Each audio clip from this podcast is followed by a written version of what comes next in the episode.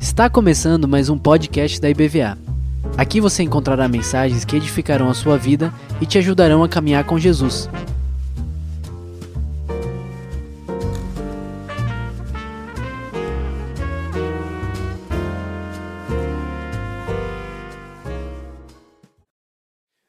Boa noite, irmãos. Graça e paz da parte do nosso Senhor Jesus. Vocês viram aqui o vídeo do Dia Mundial de Limpeza das Praias. Por que, que a gente passou esse vídeo? Porque nossa igreja estava envolvida, junto com outras pessoas aí, participando desse evento, cidadão, ajudando aí na limpeza das nossas praias. Irmãos, boa noite. Nós vamos conversar hoje sobre inteireza. Eu quero intitular essa mensagem Três Pães e um Peixinho é um título estranho, mas eu quero começar fazendo uma pergunta para você. Você já teve a oportunidade de se sentir usado por Deus para abençoar outra pessoa?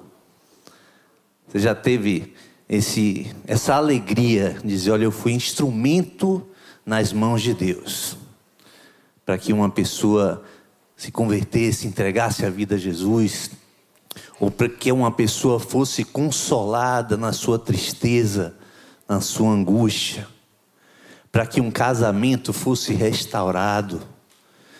Quem aqui já foi usado por Deus para abençoar outras pessoas? É algo muito bom, não é? Muito bom a gente se sentir útil no reino de Deus. E o que eu vim falar com vocês hoje é que o nosso nível de instrumentalidade tem uma relação direta com o nosso nível de entrega.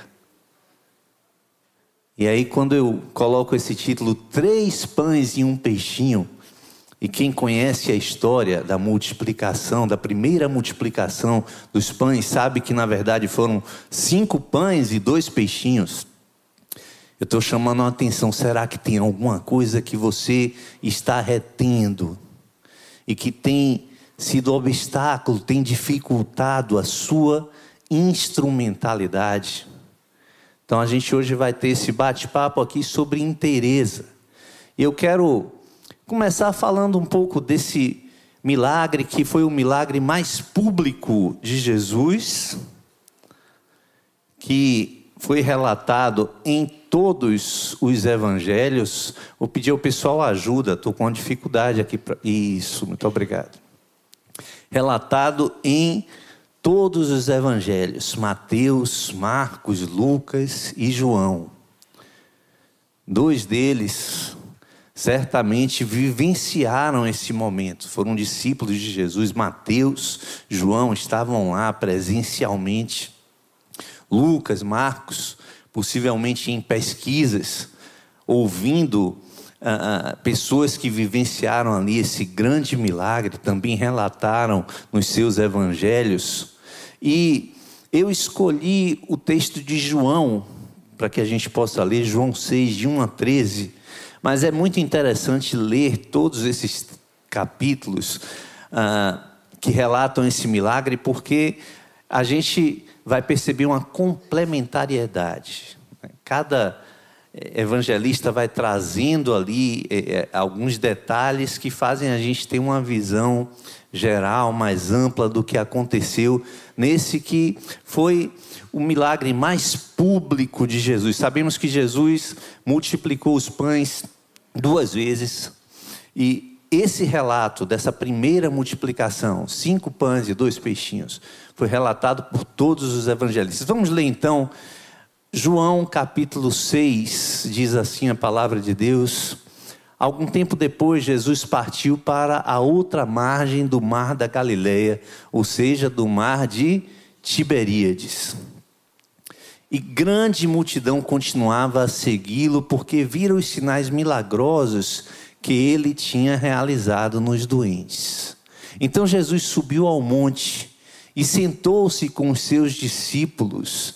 Estava próxima à festa judaica, é, é, judaica da Páscoa.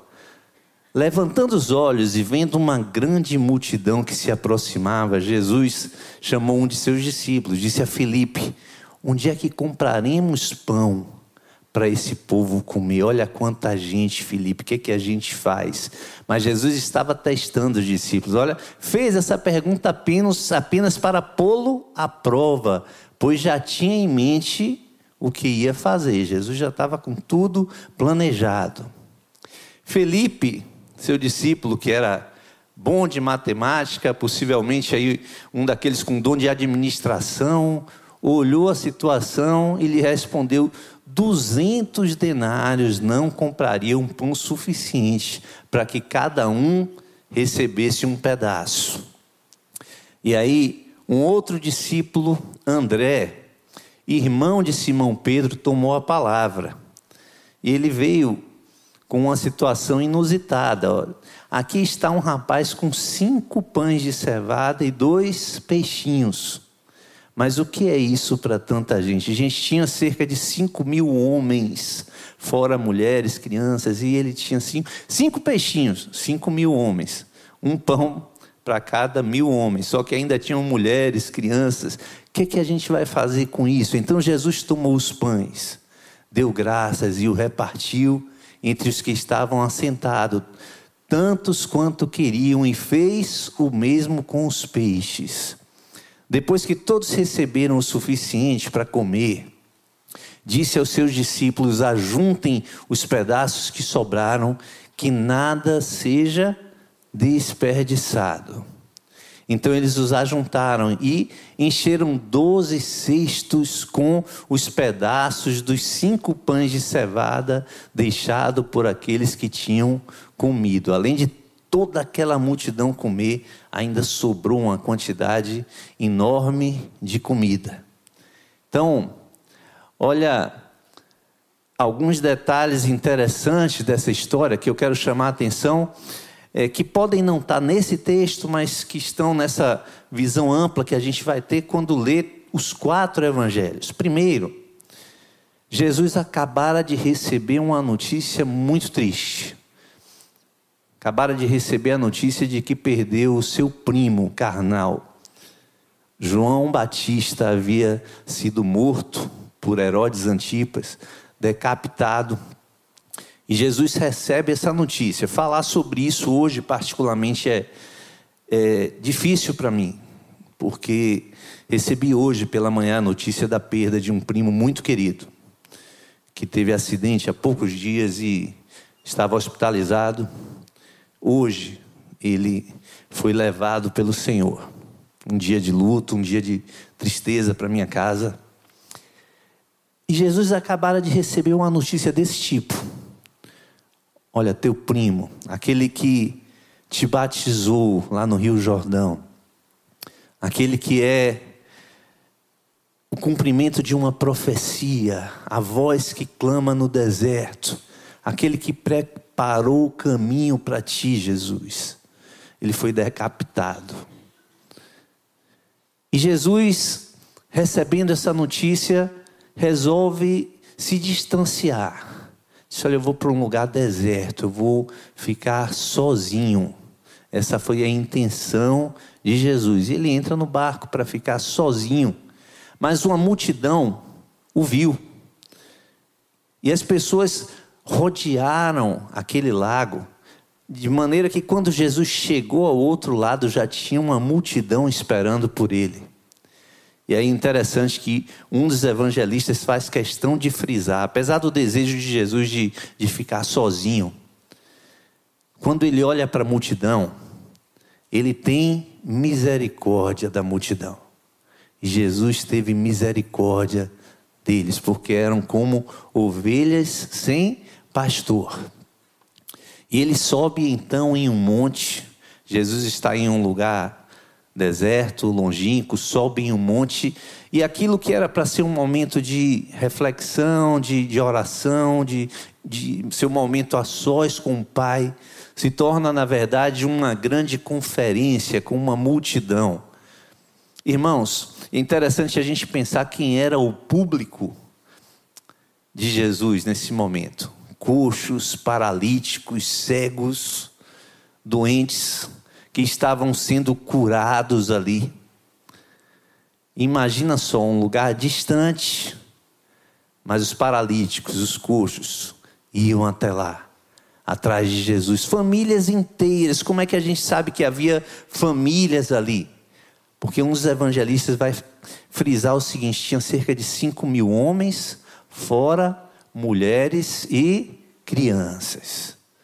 Alguns pesquisadores imaginam que havia cerca de 20 mil pessoas naquele lugar ali, buscando Jesus, ouvindo Jesus, presenciando os grandes milagres de Jesus. Irmãos, o pastor Zite vai pregar aqui de manhã, meio-dia o culto acaba, está todo mundo com fome, mas Jesus era o conferencista.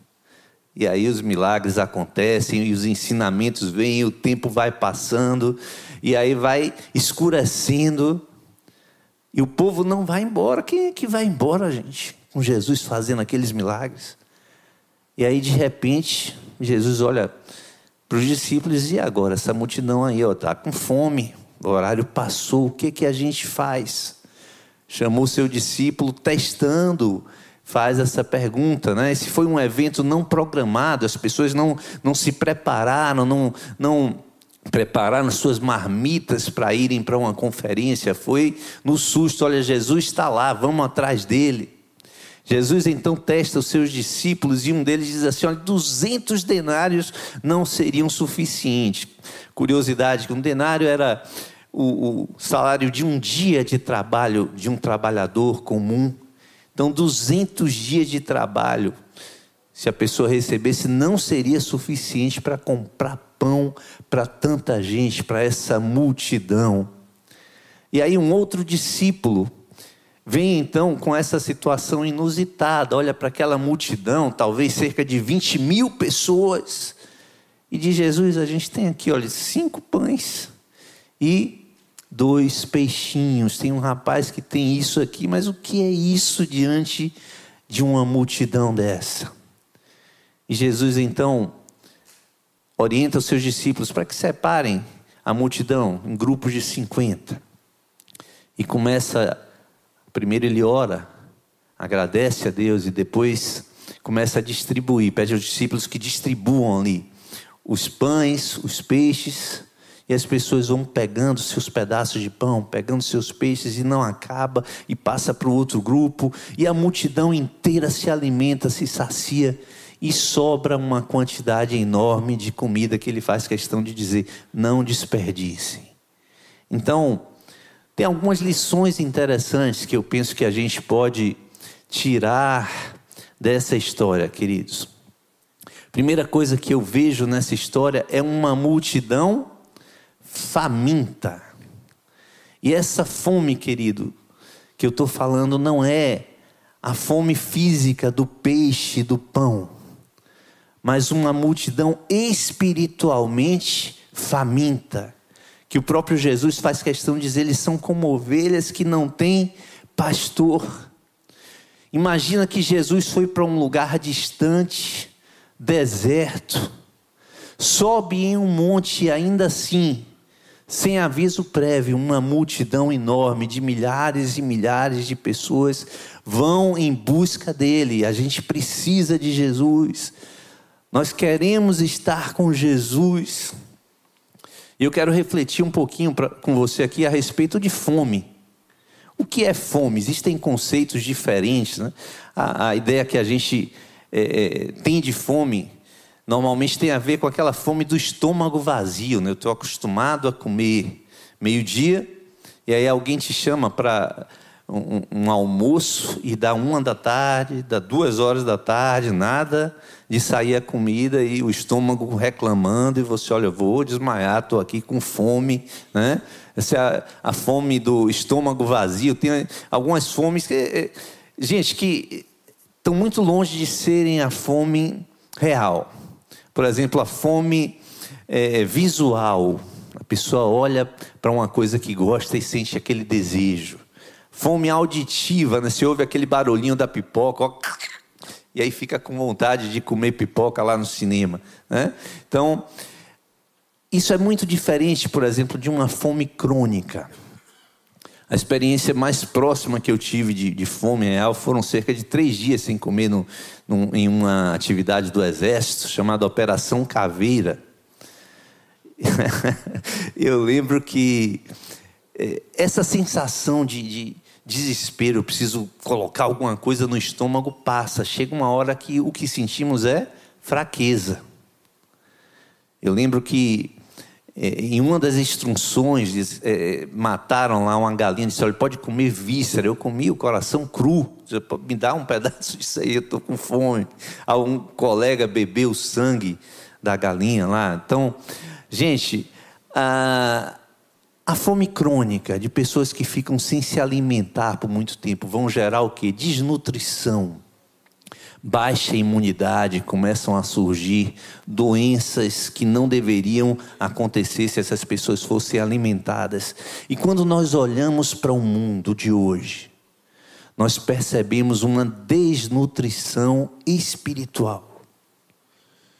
Os sinais de doença do mundo, do pecado, do egoísmo, das guerras, do sofrimento humano, da indiferença, do, do egoísmo. Gente, isso aí é retrato da desnutrição espiritual. Essa multidão representa para nós o mundo.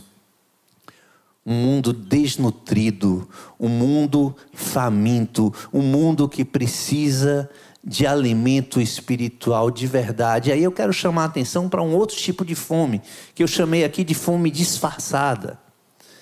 Eu li esse experimento é, científico, entre aspas, né, que um, um, uma pessoa resolveu fazer. Uma pessoa que se trancou em casa e disse: Eu vou me alimentar de fast food somente pedindo aqui pelo celular. E vamos ver o que, que acontece com o organismo. E de manhã, meio-dia, de noite, liga, pede pizza, pede sanduíche, pede refrigerante, com aquele alto teor de glicose e se alimenta e os dias vão passando e não parece que ele está com fome. Por isso que eu chamei de fome disfarçada. Ao contrário, ele está engordando. Mas o organismo começou a apresentar os sinais de doença. A glicemia subiu, diabetes chegando, pressão começa a subir, problemas renais e por aí vai. E ele relatou essa experiência que ele fez se colocando como cobaia. E isso me fez refletir o seguinte: que pode parecer que alguém está bem alimentado, mas o corpo dele está desnutrido por falta de vitaminas, por falta de alguns tipos de alimento. E isso vai provocar doença. Porque tem muita gente que a gente olha ao redor e que não percebe a sua fome, não percebe a sua desnutrição. Por quê? Porque estão se alimentando do que não presta. Mas o seu espírito está ali com falta de vitamina, com falta de alguns nutrientes espirituais sadios. Tem muito alimento espiritual que não presta, que é lixo fast food espiritual. Como é que você tem alimentado o seu espírito? Você tem se alimentado com o que não presta, com o que o mundo joga aí na internet? A palavra de Deus deixa claro que Jesus é o pão da vida. E aí, queridos, eu quero chamar a atenção que se essa multidão representa para nós um mundo carente de alimento espiritual, nessa história que lemos, o principal alimento não é o pão, não é o peixe, mas é o próprio Jesus. Ele é o alimento que o mundo precisa. E o próprio Jesus, ele faz uma comparação muito interessante, dizendo: Eu sou o pão vivo que desceu dos céus. E ele faz uma comparação com uma experiência antiga do povo de Israel, que recebia o maná vindo dos céus quando estava no deserto. Ele diz: Eu sou o pão vivo que veio dos céus. Jesus já existia antes de todas as coisas e deixou sua glória para vir como alimento espiritual para nós. Ele é o pão vivo e ele diz: aquele que se alimentar de mim viverá. Aqueles que comeram no maná do deserto morreram, mas eu vim para que tenham vida. Jesus é o único capaz de nutrir e fortalecer o nosso espírito de maneira sadia, mas tem muita gente buscando alimento que não presta. E aí eu me lembrei desse texto de Jeremias que chama a atenção e chama a atenção para as cisternas rotas, sabe? Às vezes a gente quer saciar a sede, vai cavando. Vamos colocar esse texto, querido, Jeremias 2,13 fala de dois erros, dois pecados que o povo comete. O meu povo cometeu dois crimes, eles me abandonaram a mim, a fonte de água viva, e cavaram suas próprias cisternas. Cisternas rachadas, que não retêm a água. Volta para os slides, por favor, queridos. Irmãos, para o slide, pode voltar para o slide. Amém. Cisternas rotas, cisternas rachadas. Onde é que está a tua esperança? Tem gente que coloca a esperança em um alvo para ser alcançado.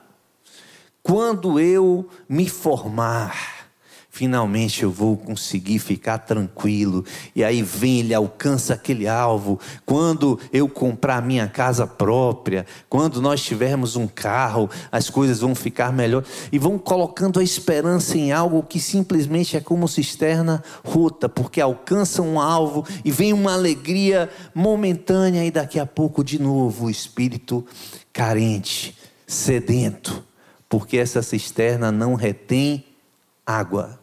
Religiões e filosofias que não saciam porque estão centradas em si mesmo, na própria pessoa, ídolos que as pessoas buscam.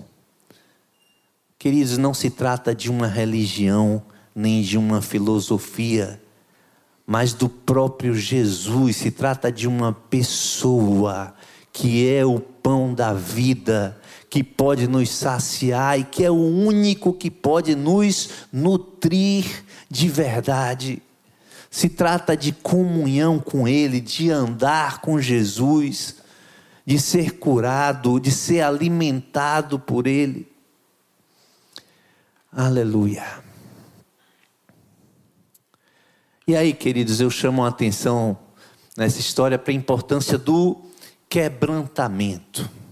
Eu olho para essa multidão que foi em busca de Jesus, como quem diz: Nós precisamos da tua presença, nós precisamos do Senhor. Jesus queria ficar só e a multidão foi quebrantada diante dele, gente precisando ser curado, gente querendo ouvir seus ensinamentos, e aí a Bíblia frisa: ele teve misericórdia.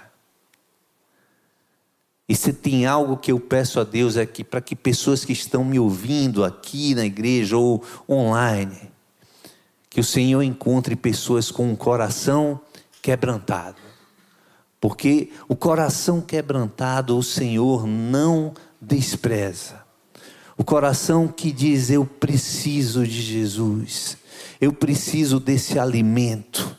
E nós precisamos dele, queridos, porque ele é o único capaz de lavar os nossos pecados.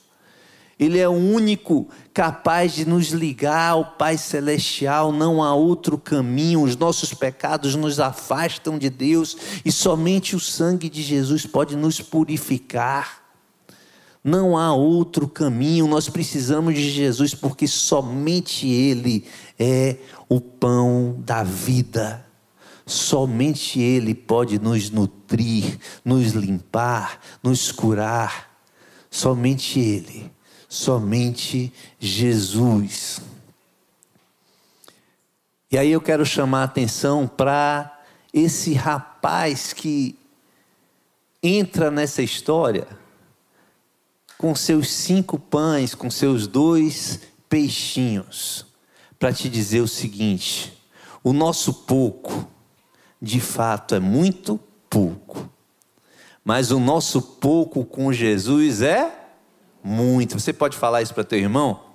O nosso pouco com Jesus é muito. Fala para ele assim: ó, o teu pouco com Jesus é muito. O teu pouco com Jesus é muito. A Bíblia faz questão de frisar ainda, olha, alguns detalhes, né? São cinco pães, mas não diz são cinco pães, são cinco pães de cevada. Esse é um detalhe interessante, porque existia o pão feito de trigo, que era um pão de melhor qualidade, e um pão de cevada, um pão inferior. Então ainda tem esse detalhe, né?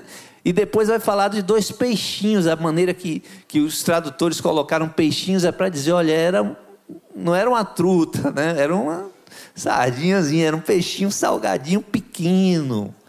O que ele tinha era pouco, era de baixa qualidade, mas isso nas mãos de Jesus se torna muito.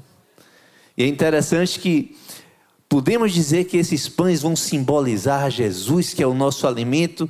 Sim, porque ele mesmo diz: Eu sou o pão da vida. Mas é interessante a gente é, saber ou lembrar que o peixe também é um símbolo de Jesus, não por causa dessa multiplicação dos peixes, mas vocês sabiam que, que o peixe, é, desde os primórdios da igreja, simbolizava também o cristão? simbolizava os discípulos de Jesus. Nesse desenhozinho que vocês estão vendo ali, o que, que aconteceu? Primeiro, é, é, escolheram o peixe não por causa dessa multiplicação, mas porque a frase Jesus Cristo de Deus, o Filho Salvador. Em grego, as iniciais, as primeiras letras formariam a palavra peixe. Então, o peixe foi usado como um símbolo em uma época de perseguição. Os romanos perseguindo ali os cristãos. E como é que eles se identificavam? Alguém vinha e desenhava um arco. E se outra pessoa que conhecia esse símbolo secreto viesse e desenhasse um outro arco e completasse o peixinho, eles já sabiam e se identificavam. Esse é um discípulo de Jesus. Então, peixinho também é um símbolo de Jesus, aquele que pode nos alimentar e somente Ele pode nos nutrir. Mas se os pães e os peixes representam Jesus, esse rapaz vai representar, esse rapaz que tem os cinco pães, os dois peixinhos, vai representar alguém que tem Jesus, mas se sente impotente. O que são cinco pães e dois peixinhos diante dessa multidão? E aí você pode dizer: Olha, eu tenho Jesus, mas o que é que eu posso fazer quando vejo um mundo destroçado espiritualmente? Quando no meu trabalho ninguém quer saber de Jesus? Quando assisto a televisão e vejo como a sociedade se afastou e deu as costas para Deus, o que é que eu posso fazer? Quem sou eu? Não sou nada. E aí eu quero te falar mais uma vez: o teu pouco com Jesus é muito. Eu quero contar aqui brevemente a história da minha reconciliação. Eu passei muitos anos longe do Senhor. E um dia, depois de alguns anos sem ir a qualquer igreja, e sem pensar nas coisas de Deus. Minha irmã me convidou: Olha, tanto tempo que você não vai no culto, vamos lá comigo. E eu aceitei, disse: Vamos, posso ir com você. Fui buscá-la, a filhinha dela estava doente. E aí, só não deu, vamos, vou para casa. Quando estava indo para casa, irmãos, passei na frente de um centro comunitário. Parece uma escola, mas lá dentro tinha uma igreja. E eu pensei, olha, eu já ia para a igreja mesmo, deixa eu entrar aqui. Achei que ia ser uma mensagem daqueles pastores sisudos tal, e cheguei lá, tinha um jovem da minha idade, pregando sobre o filho pródigo. Aquela palavra foi muito marcante, muito direta e específica para a minha vida. De maneira que, de uma maneira totalmente surpreendente para mim, eu estava ali de novo aos pés do Senhor. Fruto desse jovem que preparou essa mensagem. Mas eu posso dizer também que sou fruto do peixinho da minha irmã que me convidou para ir para a igreja. E por causa desse convite eu acabei entrando naquele local. Mas deixa eu te contar mais uma coisa. Passando por aquele local, aquele centro comunitário, eu jamais saberia que aquilo era uma igreja. A não ser por um detalhe. Anos antes, uma amiga que sabia que eu estava desviado me convidou também, vamos lá no culto. Eu fui, achei o culto, inclusive, bem é, cansativo. E passei mais alguns anos sem ir em igreja. E ela certamente deve ter pensado: olha, infelizmente não, não deu resultado, não adiantou de nada, mas eu só sabia que aquilo ali era uma igreja porque ela havia me convidado anos atrás. Então, fruto também desse peixinho deixado por ela. Ao longo desse tempo que fiquei longe do Senhor, algumas experiências me marcaram. Lembro de um taxista que me levou para um local e eu disse: Olha, eu quero que você vá por tal caminho. E ele me disse: Olha, se a gente for por esse caminho aqui, vai ser melhor. E eu testei, disse: Fá, eu vou acreditar em você. Eu já sabia quanto daria pelo outro local. E quando a gente chegou no local que é, do meu destino, o valor de fato deu mais baixo. E eu fiquei surpreso de olhar para você é muito honesto. Por que, que você fez isso? Né? Você foi por um caminho mais rápido, ganhou menos e ele se identificou como servo de Deus. Peixinho, semente. Não voltei para o Senhor, mas saí admirado. Olha, tem gente séria nesse negócio. Tem gente que segue de verdade. Fruto também então dessa semente deixada por ele. Mas se eu voltar mais no tempo, eu posso te dizer que desde o dia em que eu me afastei, meu pai e minha mãe gastaram muito joelho diariamente orando por minha vida. E aí eu posso dizer que certamente também sou fruto desses peixinhos, das orações dos meus pais. E hoje, quando eu prego e pessoas entregam a vida a Jesus, eu posso dizer: essas pessoas também estão vivendo um pouco da multiplicação desses pães e peixinhos daquele taxista, daquela jovem que me convidou para o culto mas também, e isso fica muito claro para mim, quando alguém se converte, é fruto da mensagem do pastor Alzides, também é meu peixinho. Mas tem pessoas que te convidaram. Tem pessoas que estão orando por você. Tem pessoas que ao longo dessa caminhada jogaram sementes e nem imaginam que lá na frente elas vão frutificar. São os nossos peixinhos, os nossos pãezinhos de cevada que a gente vai entregando a Jesus. E aí ele vai fazendo os milagres. E aí eu quero contar uma história. Falei da minha história, mas quero contar uma história bem mais interessante de um João qualquer. Chamam de João qualquer porque o nome dele de fato era João, mas não é, como ele não, é, não era brasileiro, mas era da Inglaterra, o nome dele era John. Mas eu quero chamá-lo de João para dizer que poderia ser um João, uma Maria, um Leandro, um eu e um você. Esse jovem de 26 anos frequentava uma igreja muito pequena numa cidade do interior da Inglaterra. E um dia caiu uma nevasca. Esse jovem gostava muito de servir, não tinha um preparo teológico, mas como gostava de ajudar e era uma igreja pequena, ele já era diácono na igreja.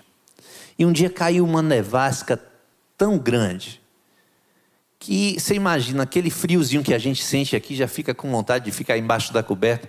Ele, quando olhou, disse: Olha, hoje eu vou ficar em casa. Domingo de manhã, não vai dar para ir para o culto hoje não. Mas aí ele pensou: Pô, se todo mundo pensar igual a mim, não vai ter culto.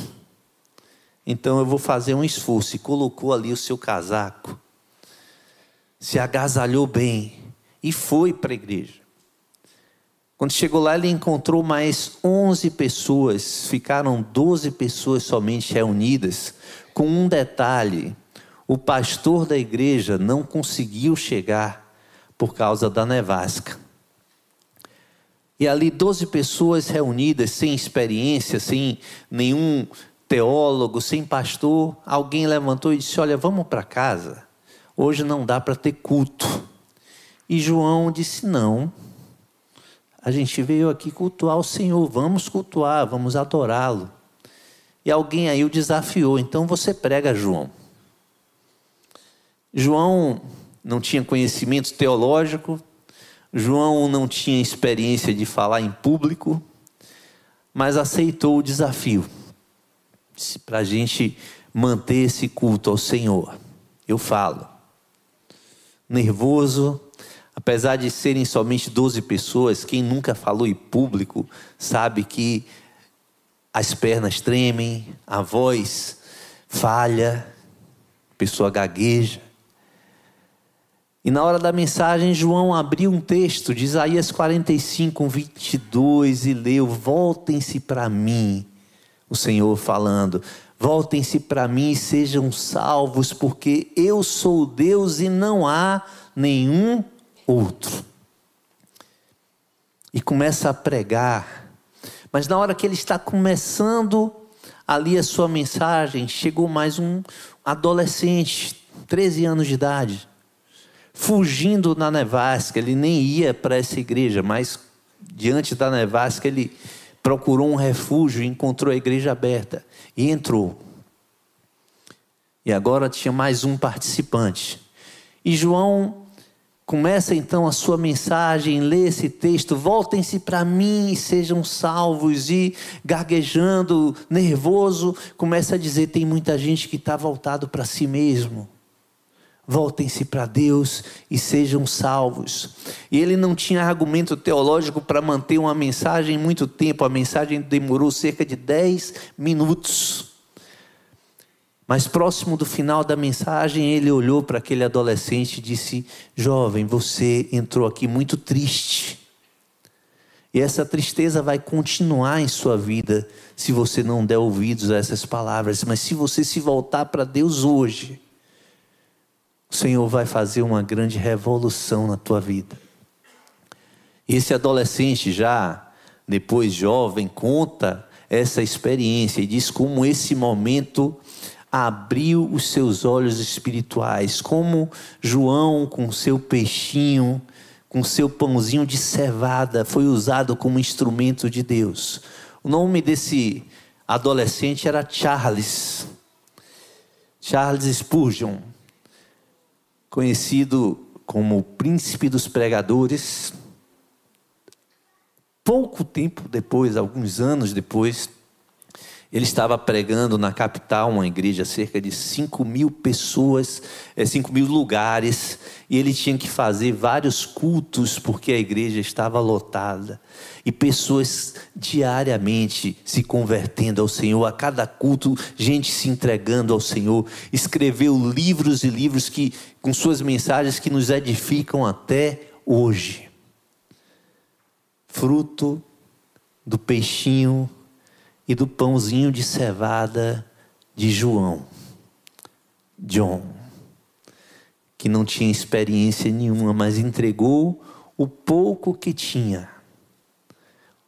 Fala de novo para teu irmão, o teu pouco com Jesus é muito. Cada pessoa que foi salva através da instrumentalidade de Charles Spurgeon também o foi pela instrumentalidade de João, de John. E eu quero voltar a falar sobre esse jovem que entregou os seus pães e peixes. Ele poderia ter negado. Presta atenção, ele podia ter negado por indiferença. Dizer, olha, eles não foram precavidos. Eu trouxe o meu, eles não trouxeram deles porque não quiseram. Presta atenção, queridos, a indiferença impossibilita a instrumentalidade de uma pessoa. Se não tivermos olhos para vermos o clamor ao nosso redor, a multidão espiritualmente faminta ou desnutrida, nós não podemos ser instrumentos de Deus. Por isso que eu amo a canção de Heraldo, que diz, né, dá-me olhos para ver o clamor dos povos com o ardor da tua paixão. Dá-me olhos espirituais para ver o clamor da multidão. Ele poderia ter negado por uma sensação de impotência. Olha, não dá para todos. Dá para mim, dá para minha família. Cinco pães e peixinhos aqui, a minha família eu alimento, mas não tem como alimentar a multidão. E a sensação de impotência também dificulta o agir de Deus através da minha vida e da tua vida. Por isso que a gente volta a dizer: o teu pouco com Jesus é muito. E a gente vai encerrando essa mensagem falando um pouquinho sobre interesse. Ele também poderia ter dado somente uma parte. Ele podia dizer: Olha, eu tenho cinco pães e dois peixinhos, eu vou pegar dois para mim, para minha casa. Um peixinho, a gente faz aqui dois sanduíches, a gente come e vou entregar três pães, um peixinho. Título da nossa mensagem. Vou reter uma parte para mim. Presta atenção, a falta de interesse também é um obstáculo para a tua instrumentalidade. A Bíblia deixa muito claro que Deus não está preocupado com a quantidade, mas Ele deseja interesse. Você lembra da oferta da viúva pobre? Deixa lá duas moedinhas. E Jesus, olha, ela deu mais do que todos os outros, porque os outros estão dando uma parte, ela deu tudo o que ela tinha. Interesa. Muitas pessoas não são usadas por Deus como poderiam, por falta de interesse. Pessoas que já entregaram a vida a Jesus, já disseram eu quero, mas que dizem assim: mas isso aqui eu não abro mão, eu sou assim. Esse é meu jeito. Aqui sou eu e aqui ninguém vai mexer. Pessoas que frequentam a igreja, que têm uma vida com o Senhor, mas que muitas vezes dão um testemunho diferente em casa, no trabalho, às vezes até ativos na igreja, mas testemunho ruim no trabalho, testemunho ruim em casa. Talvez você pense que eu vim aqui puxar a tua orelha, mas hoje não. Hoje não. Hoje eu vim te convidar a refletir e pensar o seguinte: como Deus pode fazer grandes coisas no teu trabalho, em tua casa, aonde você anda, se essa entrega for completa. Se você entregar os peixinhos e os pães que você está segurando e dizendo: Aqui sou eu, aqui ninguém mexe. O que é que você tem para entregar a Jesus hoje? Pastor, eu não sou um grande pregador Estava lembrando aqui de Priscila e Áquila, família que disse assim: a gente vai andar com o apóstolo Paulo e a igreja que se reunia na casa deles era abençoada. O que, que vocês podem fazer como família? Quais são os pães e peixinhos que vocês podem entregar hoje para o Senhor? Não retenha. Talvez algumas pessoas precisem entregar seus pecados, para que o Senhor os purifique.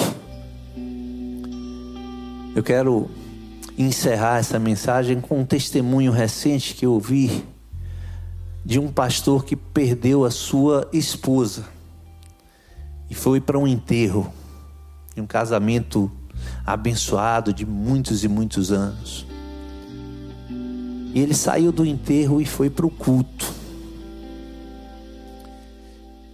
E ali no culto as pessoas diziam: Pastor, vá para casa, para casa, vai descansar. Hoje foi um dia duro para você. E o pastor disse o seguinte: Eu não vou porque essa entrega eu só posso fazer aqui na terra. Como assim, pastor? A minha tristeza, a minha angústia, eu só posso entregar ao Senhor aqui na terra, porque lá no céu Ele enxugará todas as lágrimas. Lá não vai ter choro, vai ter um dia em que eu não poderei entregar a Ele a minha tristeza, mas hoje eu trago isso como oferta. E ele não imaginava como aquilo foi edificante para aquela igreja como esse testemunho foi dado, como isso me edificou e certamente pode edificar alguns hoje nessa noite. O que é que você tem em tuas mãos que ainda precisa ser entregue ao Senhor? Quais são os seus pães de cevada e os seus peixinhos que você pode entregar ao Senhor para que Ele faça de você um instrumento útil no seu reino? para que Ele faça de você sal e luz nesse mundo, um farol em um mundo que está em trevas. Quero te convidar a cantar essa canção conosco que diz: Olha, como um farol que brilha à noite, o Senhor pode te usar como farol, como luz, como sol. Vamos levantar, vamos louvar o Senhor. Depois o pastor Marcos assume aqui.